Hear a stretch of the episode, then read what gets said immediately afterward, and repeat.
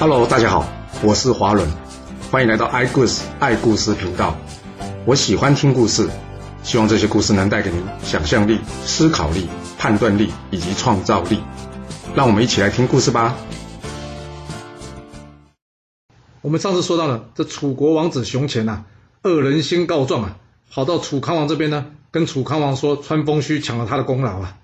这没多久呢，川风须回来了，他向楚康王啊交出了这郑国将领黄泽要来领功啊。哇，这下楚康王可为难了。这公说公有理，婆说婆有理的，那到底谁说的才是真的呢？这一旁的大臣啊，亳州离说：“大王，这简单嘛。”我们直接问这郑国将军不就知道了吗？楚康王一听，诶，有道理哦。嗯，真的有道理吗？我怎么听都觉得没道理。这怎么可能问得出正确答案来呢？你说这楚康王要不是没睡饱，就是有别的想法，不然怎么可能觉得亳州里的建议有道理呢？那我们接着说吧。楚康王把这黄泽带上来啊，他叫亳州里去问这黄泽。亳州里问这黄泽说：“喂，台下的犯人，你仔细看一下这两个人。”这一位呢是我家大王的弟弟，一位呢是我楚国的大臣。刚刚到底是谁抓了你？你老实说，要不然我立刻杀了你。哇，有没有必要说那么清楚啊？这台下的黄泽呢，就算脑袋再不清楚了，他也听得出来嘛。现在上演的是楚国大臣在抢功劳的戏码，那他有可能会说真话吗？没错，他看着熊乾生气的说：“原来你是楚国的王子啊！哼，我刚刚打不赢你。”所以被你抓了，我无话可说。这一旁的川风须一听到，有没有搞错啊？你睁眼说瞎话！啊！他气的呢，当场把这武器举了起来，要杀这个熊乾。那亳州了一看，哦，我的老天呐，抄了家伙嘞！他赶紧出面去劝架。最后呢，他把这两个人呢带到楚康王的面前，跟楚康王说：“哎，大王啊，我看这功劳啊实在不好分，要不就平分给他们两个好了。”楚康王一听，嗯，平分呐。哎，也是个好方法。于是呢，他点点头说：“好，那就平分吧，大家不要伤了和气了。来啊，拿酒来，本王要好好谢谢这两位功臣。”而亳州离这个举动啊，就是成语典故“上下其手”的由来啊，表示什么？玩弄手段、暗中作弊的意思啊。这吴国虽然成功的抵抗了楚国，但是接下来春秋末期另外一个主角越国，也就是吴国的邻居。他悄悄的开始在这历史舞台上怎么样崭露头角了？这越国呢，原本是夏朝大禹的后代，在传了三十多代之后呢，传到这个越王允常，在允常努力经营之后呢，这越国的国力怎么样？开始逐渐强大了。而在一旁吴国呢，也开始感觉到这越国对他的威胁了。那该怎么办呢？你想一下，要是你看到会让你害怕的东西，你会怎么办？通常是会怎么样？想做掉他吧，就好像看到了小强，一定要打死他一样。没错，这就是人性。但也正因为这样的人性，让吴越两国失去了成为朋友的机会啊。这吴国在吴王朱反过世之后，传位到这虞姬。虞姬对越国带给吴国威胁的处理方式呢，就是出兵攻打他。这时候的越国国力还不足以对抗吴国，在吴国大军压境之下。越国只能投降。之后，越王的亲族，亲族就是什么？他的亲戚跟族人啊，被这吴国俘虏。有的人呢，被砍断了脚，负责担任吴王船只的守卫。但事情可没那么简单啊！越王的亲族想：你砍我的脚，那我就找机会要你的命。这原先以为获得压倒性胜利的这虞姬啊，开心的在庆功喝酒。这酒一喝多呢，就醉倒在这船上。但是。他万万没想到，这些已经投降的这越国亲族啊，竟然趁他喝酒醉的时候啊，拔走他的背刀，咔嚓一声，直接送他回老家了。这吴国士兵发现这件事情之后呢，当然是怎么样，将这些越国人全部给杀了。也正因为这样，大家的冤仇也就越结越深了。虞姬之后传位给仪妹，仪妹请这季札主持国政。这季札建议呢，冤家宜解不宜结啊，他建议呢。这一面呢，好好安抚这越国的人，不要再行杀戮，那这样就行了吗？季札虽然是好人，但他可没那么天真哦。这吴越的仇已经结深了，吴国当然还是要有所准备啊。啊，那要怎么准备呢？所谓上兵伐谋，其次伐交，其下攻城，什么意思啊？就是会用兵的人啊。最厉害的是什么？使用谋略，便能达成压制对方的结果。接下来就是考虑用外交手段来压制对方。啊，要是都不行了，才考虑来攻打城池。所以季札除了安抚越国人民之外呢，另外他开始出使鲁、齐、郑、魏、晋等国。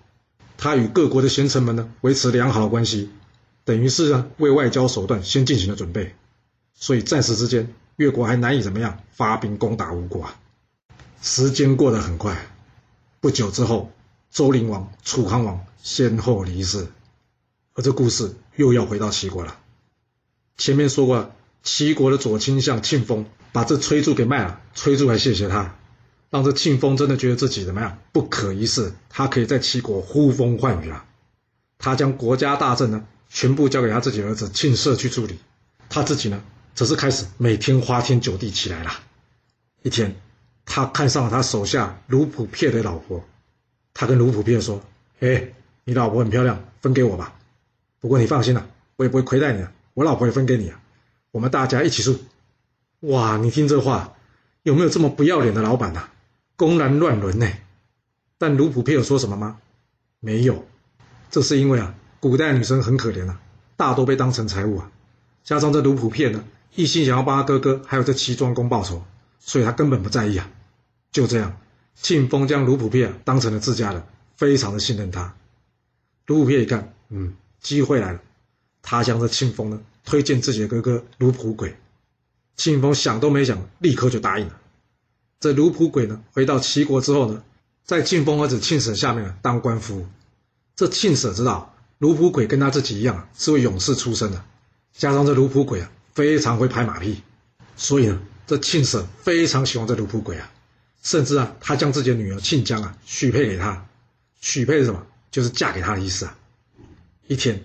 这卢普鬼跟着庆舍一起去打猎，这卢普鬼啊，故意一直说啊，哎呀，他们之前几位同事之中啊，有一位叫王和的，哦，那功夫真的是很棒啊，哦，他有多厉害，多厉害的。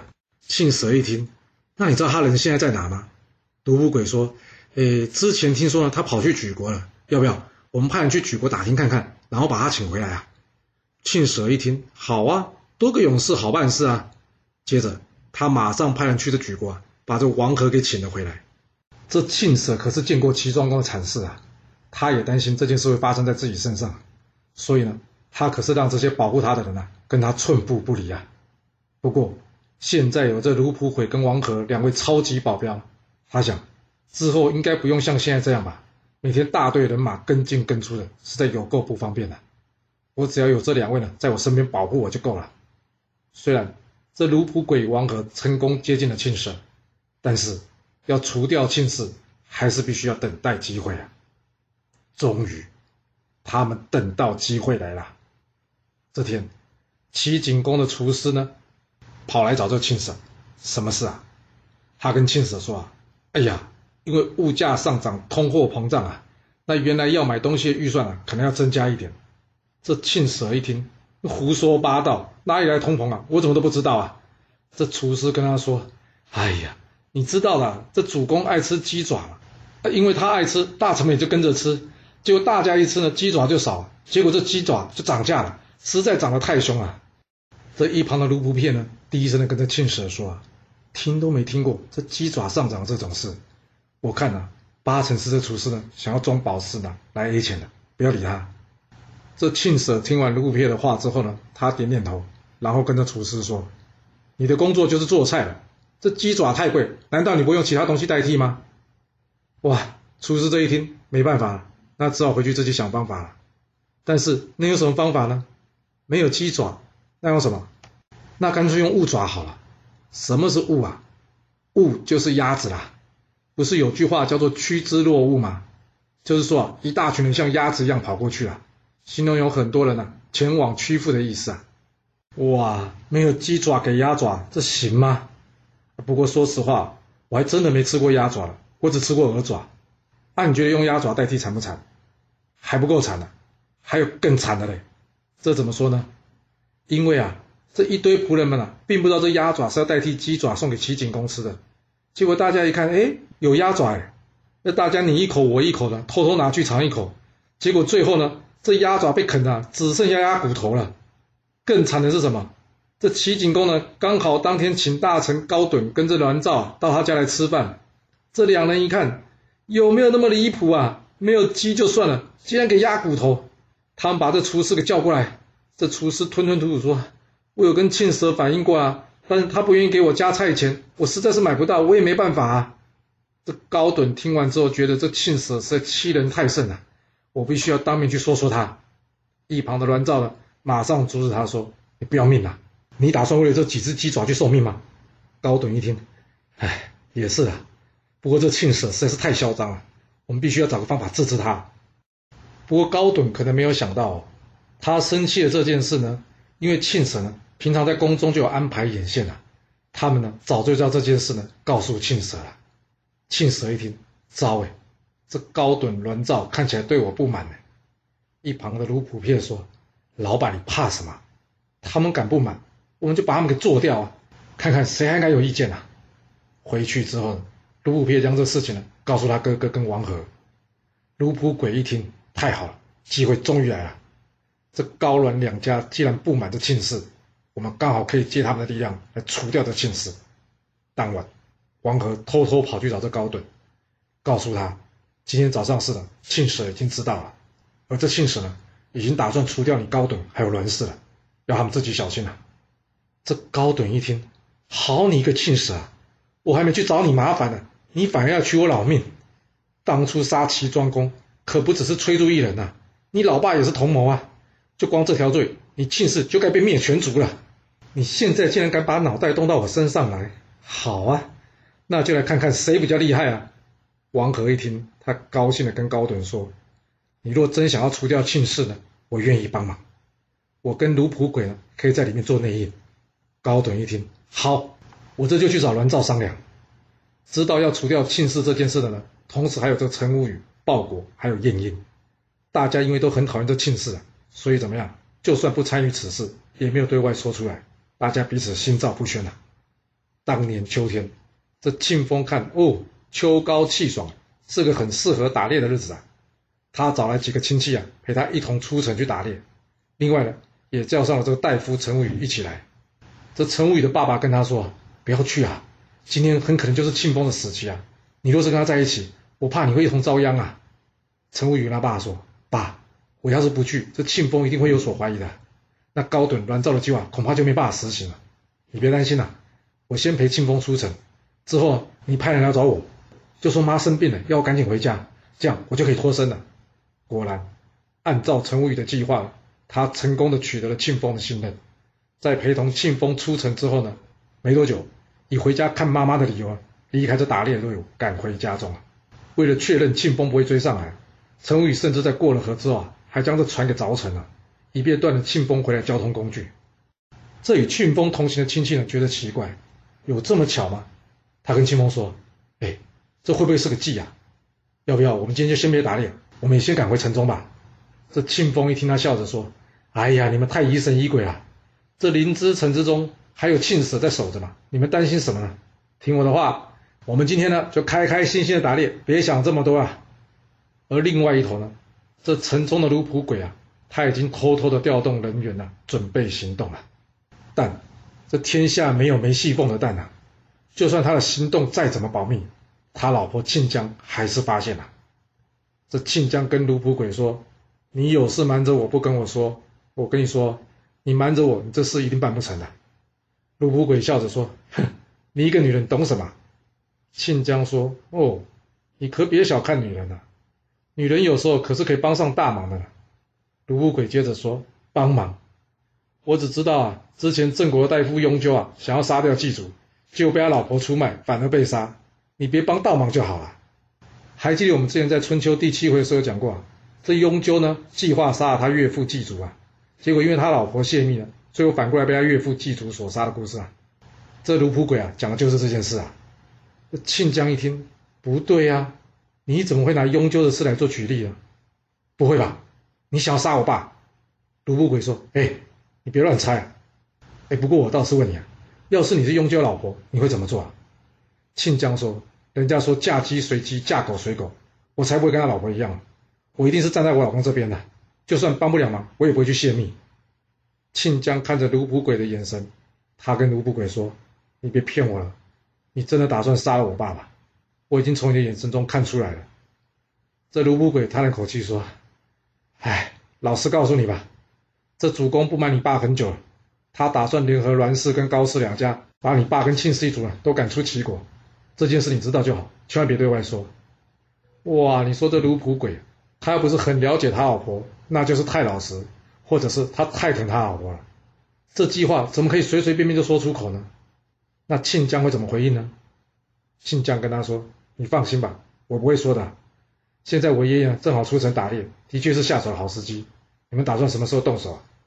独不鬼说：“我们打算呢，等到祭典时候动手。”庆江想想说：“我爸已经很久没有正常上班了，你们怎么确定他一定会出门呢？他这个人性情暴躁。这样吧，我去见他，然后呢，我故意用话激他。”这样呢，就可以确保他一定会参加祭典的。卢普鬼一听，不会吧？你是想去劝服你老爸，还是去通风报信啊？庆江说：“哎呀，都这时候你还怀疑我？你相信我吧。”那卢普鬼有相信他老婆吗？哎，还真的是有哎。于是呢，这庆江按照计划呢，前去找他爸爸庆舍了。